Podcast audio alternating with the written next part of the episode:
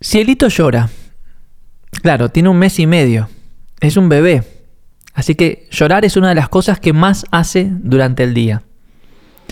Y cuando llora, no se puede hacer absolutamente nada más. De hecho, puede venir el Papa o el presidente de los Estados Unidos, que si Cielito está llorando, nosotros vamos a ir corriendo detrás de ese llanto a atenderlo. Al principio no sabíamos por qué lloraba. Pero pronto nos dimos cuenta que llorar es la manera que tienen los bebés de manifestarse y que detrás de cada llanto hay una especie de necesidad.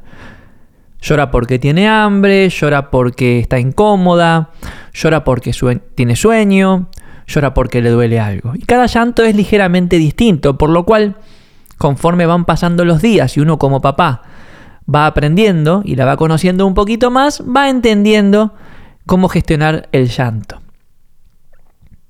Bueno, hoy te propongo que abordemos el tema de tu mente de igual manera.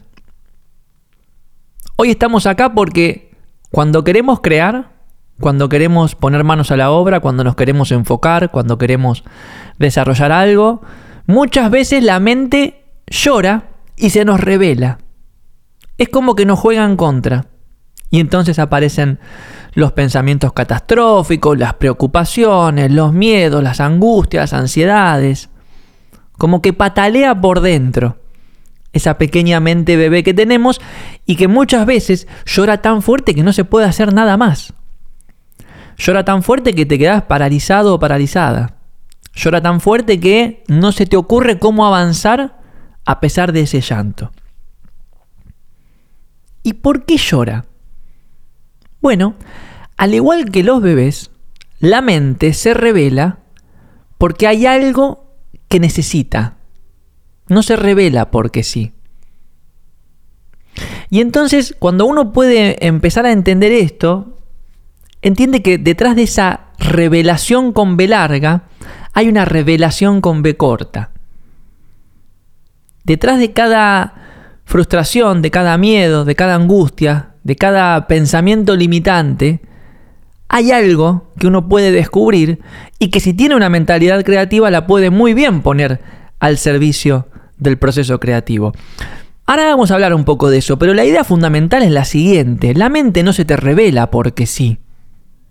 Vos no tenés pensamientos catastróficos o sos una persona que procrastina demasiado porque sí.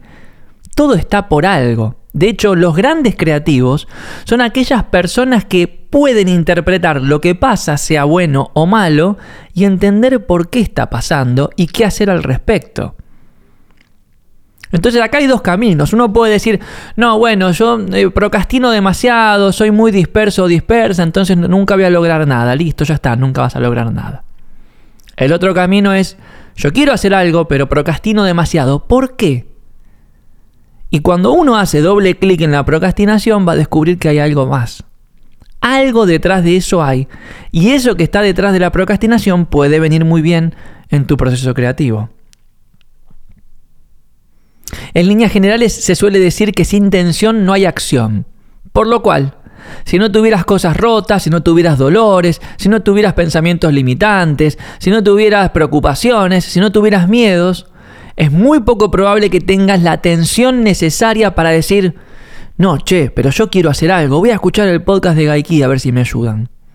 Sin esa atención, es poco probable que pases a la acción, y si no pasas a la acción, nunca vas a poder superar estas estructuras limitantes que hoy sentís que te encorsetan, que te atan, que te tienen atado de pies y manos, pero que en realidad, si me vas siguiendo el ritmo, de a poquito vamos a ir descubriendo que pueden llegar a ser grandes oportunidades.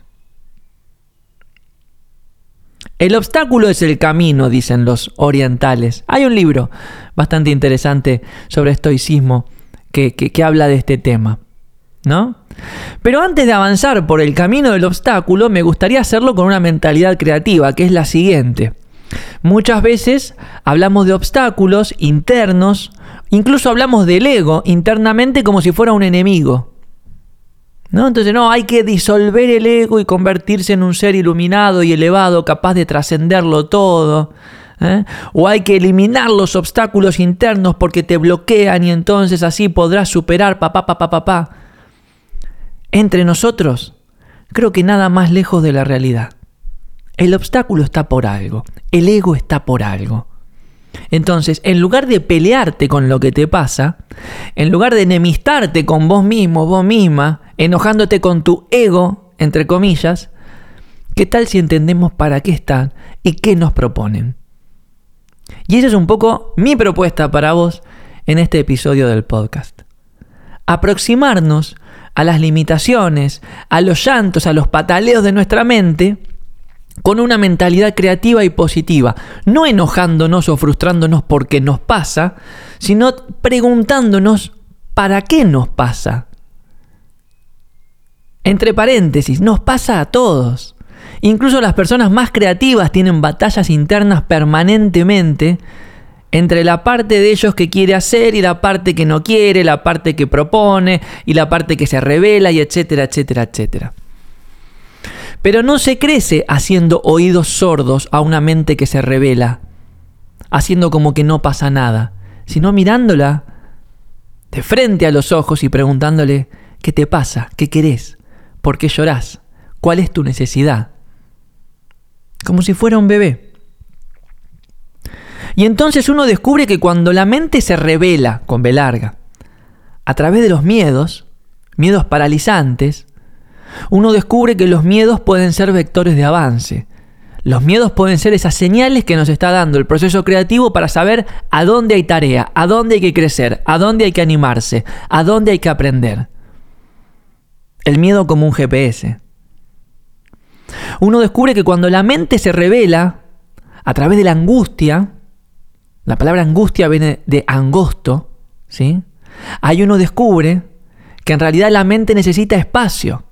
La angustia es falta de espacio. Si yo estoy angustiado es porque me siento corto en mis opciones, me siento apretado, me siento entre la espada y la pared.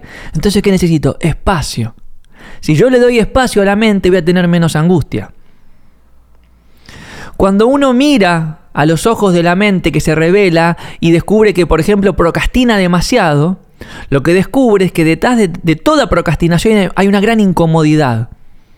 Nos dispersamos porque estamos incómodos con algo, esto ya lo hemos hablado anteriormente. Entonces, si prestamos atención y descubrimos qué es lo que nos incomoda, qué es lo que nos incomoda, podemos de alguna manera o hacer algo al respecto o hacer que eso que nos incomoda forme parte de nuestro camino creativo. Arreglarlo, corregirlo, resolverlo, superarlo, desafiarlo, lo que sea que haya que hacer. Y entonces cuando uno mira los ojos de la mente que se revela y descubre que se preocupa demasiado, descubre que la preocupación es una enorme necesidad de control. La mente necesita controlar, ¿por qué? Porque siente que hay demasiadas cuestiones este, dispersas o imprevisibles. Y entonces descubre que la necesidad de control, ¿con qué se resuelve? Con acción. Ir haciendo cosas que nos demuestren y que nos ayuden a comprender que hay cosas que hay que controlarlas, sí, pero hay, hay otras que suceden solas. Y hay que dejar que sucedan. Y eso en el proceso creativo es maravillosamente mágico, por decirlo de alguna manera. Y entonces uno mira los ojos de la mente que se revela a través del auto boicot, ¿no? Las palabras que vos te decís a vos mismo, a vos misma, no, no se puede, no me alcanza, soy un fracasado, soy feo, soy esto, soy lo otro, entonces no haces nada. Y lo que descubre es que el auto boicot es una gran sombra, pero que toda sombra es otra forma de la luz, como decía el gran Facundo Cabral. Esos mensajes boicoteadores, derrotistas que tenés, son el reflejo seguramente de una parte de vos que tiene ganas. Son como los dos lados, ¿no? El yin y el yang. Lo que pasa es que le estás prestando más atención a uno que el otro. Ahora vamos a eso. Pero el auto boicot es un reflejo de una parte de vos que tiene muchas ganas. Muchas ganas. Por eso se refleja esa luz y genera grandes sombras. ¿No? Y entonces uno mira los ojos de la mente que se revela a través de el síndrome del impostor y descubre que cuando uno se siente así, es muy probable que se siente así porque está saliendo de la zona de confort, porque está rompiendo reglas, porque está siendo disruptivo, porque se está animando, porque está en una. Entonces uno puede aproximarse a la mente que se revela con B larga, con esta mentalidad creativa, preguntarle, ¿por qué me estás diciendo esto? ¿Por qué pataleás? ¿Por qué llorás? E ir revelando con B corta cuál es la oportunidad que se oculta detrás de todo esto que te estoy diciendo, del miedo, de la angustia, de la procrastinación, de la preocupación, del autoboicot, del síndrome del impostor.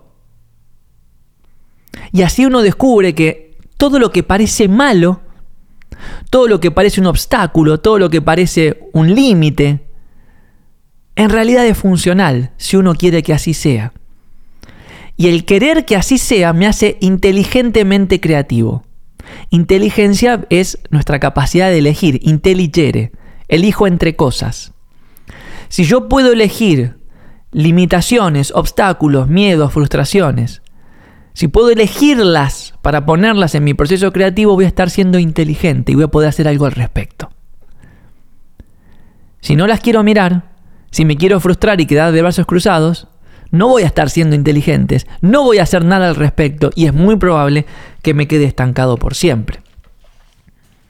Hermoso en la teoría, ¿no? Y en la práctica, ¿cómo hacemos?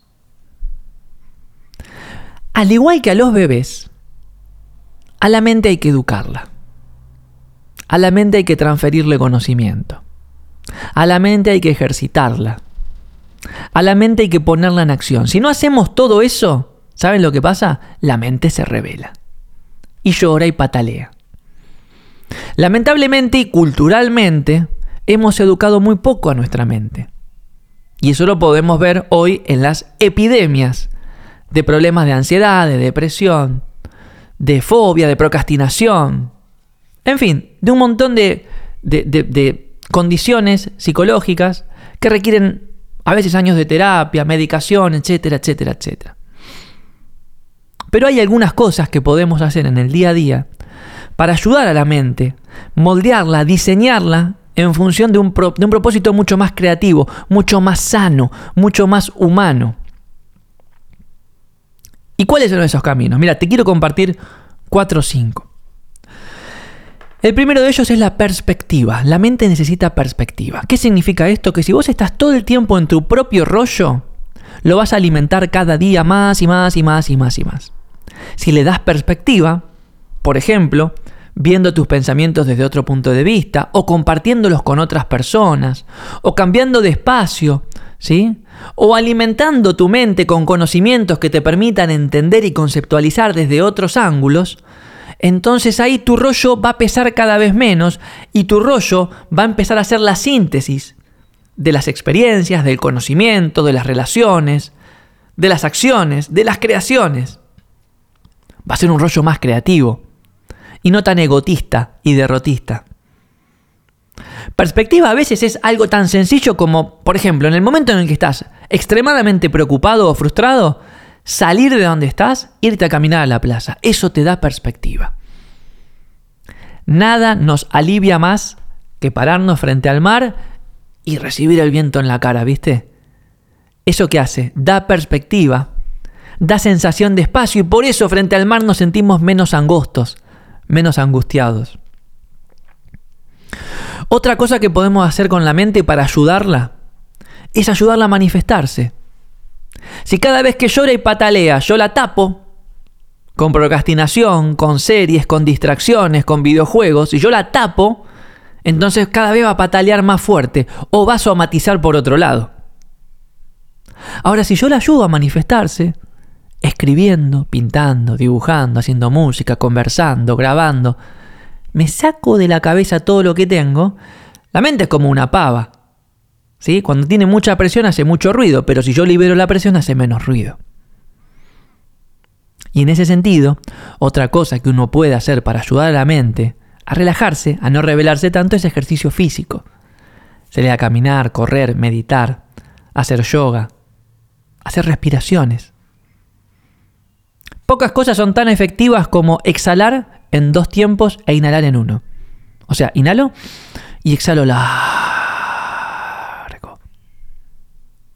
Eso ayuda a la mente a entrar en un estado de calma y reposo que te ayuda a transitar las limitaciones y todas estas estructuras limitantes que estamos abordando hoy. No te olvides que el cuerpo resuelve lo que la mente no puede, para bien o para mal. Si estás demasiado preocupado o preocupada, vas a somatizar por algún lado, te va a doler la panza, la cabeza, la nuca, te vas a contracturar, etc. Ahora, si tu mente está demasiado preocupada o preocupada, o muy frustrada, o lo que sea, llena de fantasmas, pero a través de tu cuerpo le comunicas que querés tener una aproximación creativa al asunto, caminando, meditando, haciendo yoga, estirando, etcétera, etcétera, ejercicio, bueno, ahí le vas a estar ayudando a salir adelante mucho más rápidamente. Otra cosa que nos ayuda mucho para reeducar la mente es la introspección. Una palabra dificilísima en los tiempos que corren porque todo es para afuera ahora, ¿viste? Todo hay que publicarlo, todo hay que comunicarlo, todo el tiempo hay que mirar lo que hacen los demás. Entonces prácticamente no hay tiempo para la introspección para quedarme quieto solo en casa, pensando, escribiendo, meditando, observando, escuchándome. Y finalmente, otra cosa que nos ayuda a moldear, a educar y a diseñar nuestra mente con propósitos más creativos es justamente la creatividad, el poner manos a la obra. La mano que hace y crea a pesar del pensamiento limitante es un signo de voluntad, de fe, de ganas de hacer, es un signo inmensamente poderoso, el poder hacer a pesar de la mente que dice que no. ¿Entendés? Y esto que te estoy diciendo, voluntad, fe, ganas de que la cosa suceda, amor propio, son los ingredientes más importantes de cualquier proceso creativo. Por lo cual, lo que te estoy diciendo es que muchas veces vas a tener que hacer a pesar de que la cabeza te diga, no, no, no quiero, y llore como un bebé. En líneas generales y para sintetizar, tenés que entender que la mente grita cuando o no se manifiesta, o no se está expandiendo, o no se la está alimentando, o no tiene suficiente conciencia sobre ella misma. Es como un bebé, es casi lo mismo. Entonces, empezá a manifestarte más, empezá a expandirte, aprendiendo, cambiando de perspectiva, enriqueciéndote, con mucho amor propio, mucha paciencia.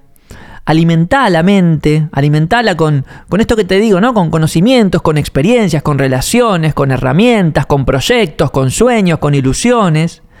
Y tené cada día un poquito más de conciencia, que no es ni más ni menos que tu capacidad de darte cuenta cuando la mente está pataleando y cuando está con un poquito más de ganas de que pongas manos a la obra. La clave, la clave siempre es avanzar, como diría el maestro Bruce Lee, siendo como el agua, ¿no? No dejar que la mente que se revela te limite, te bloquee, te frustre, te deje paralizado, sino decir, bueno, ok, ¿querés mi atención? Te miro a los ojos, trato de entender qué me querés decir, pero lo que sea que me tengas para decir, queridamente, sabe que lo voy a poner al servicio de mi proceso creativo, sabe que es parte de mi camino, así que algo vamos a hacer y no nos vamos a quedar de brazos cruzados. Y me gustaría cerrar con esta idea que, te dije hace un ratito. La mano que hace y crea a pesar de una mente que grita y patalea es un signo de amor, de voluntad, de fe en vos mismo o vos misma. Y todo eso es muy bueno para tu camino creativo.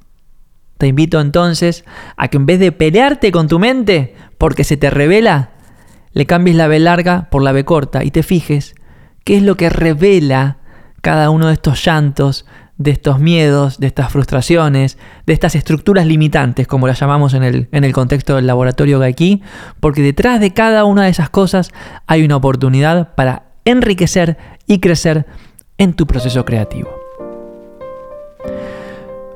Bueno amigos y amigas, como siempre, les agradezco que me escriban a través de Instagram o que me manden sus mensajitos este, de audio a través de la web del laboratorio Gaiki.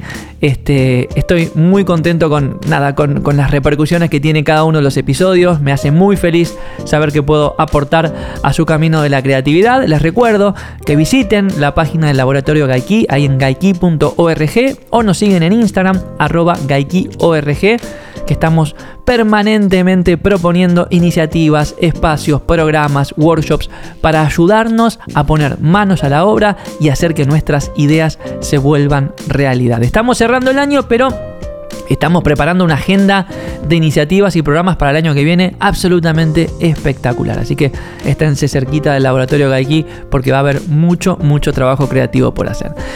Bueno, espero que hayas disfrutado escuchando este episodio tanto como disfruté yo de grabarlo. Te mando un abrazo grande y nos estamos escuchando en una próxima oportunidad. Chao.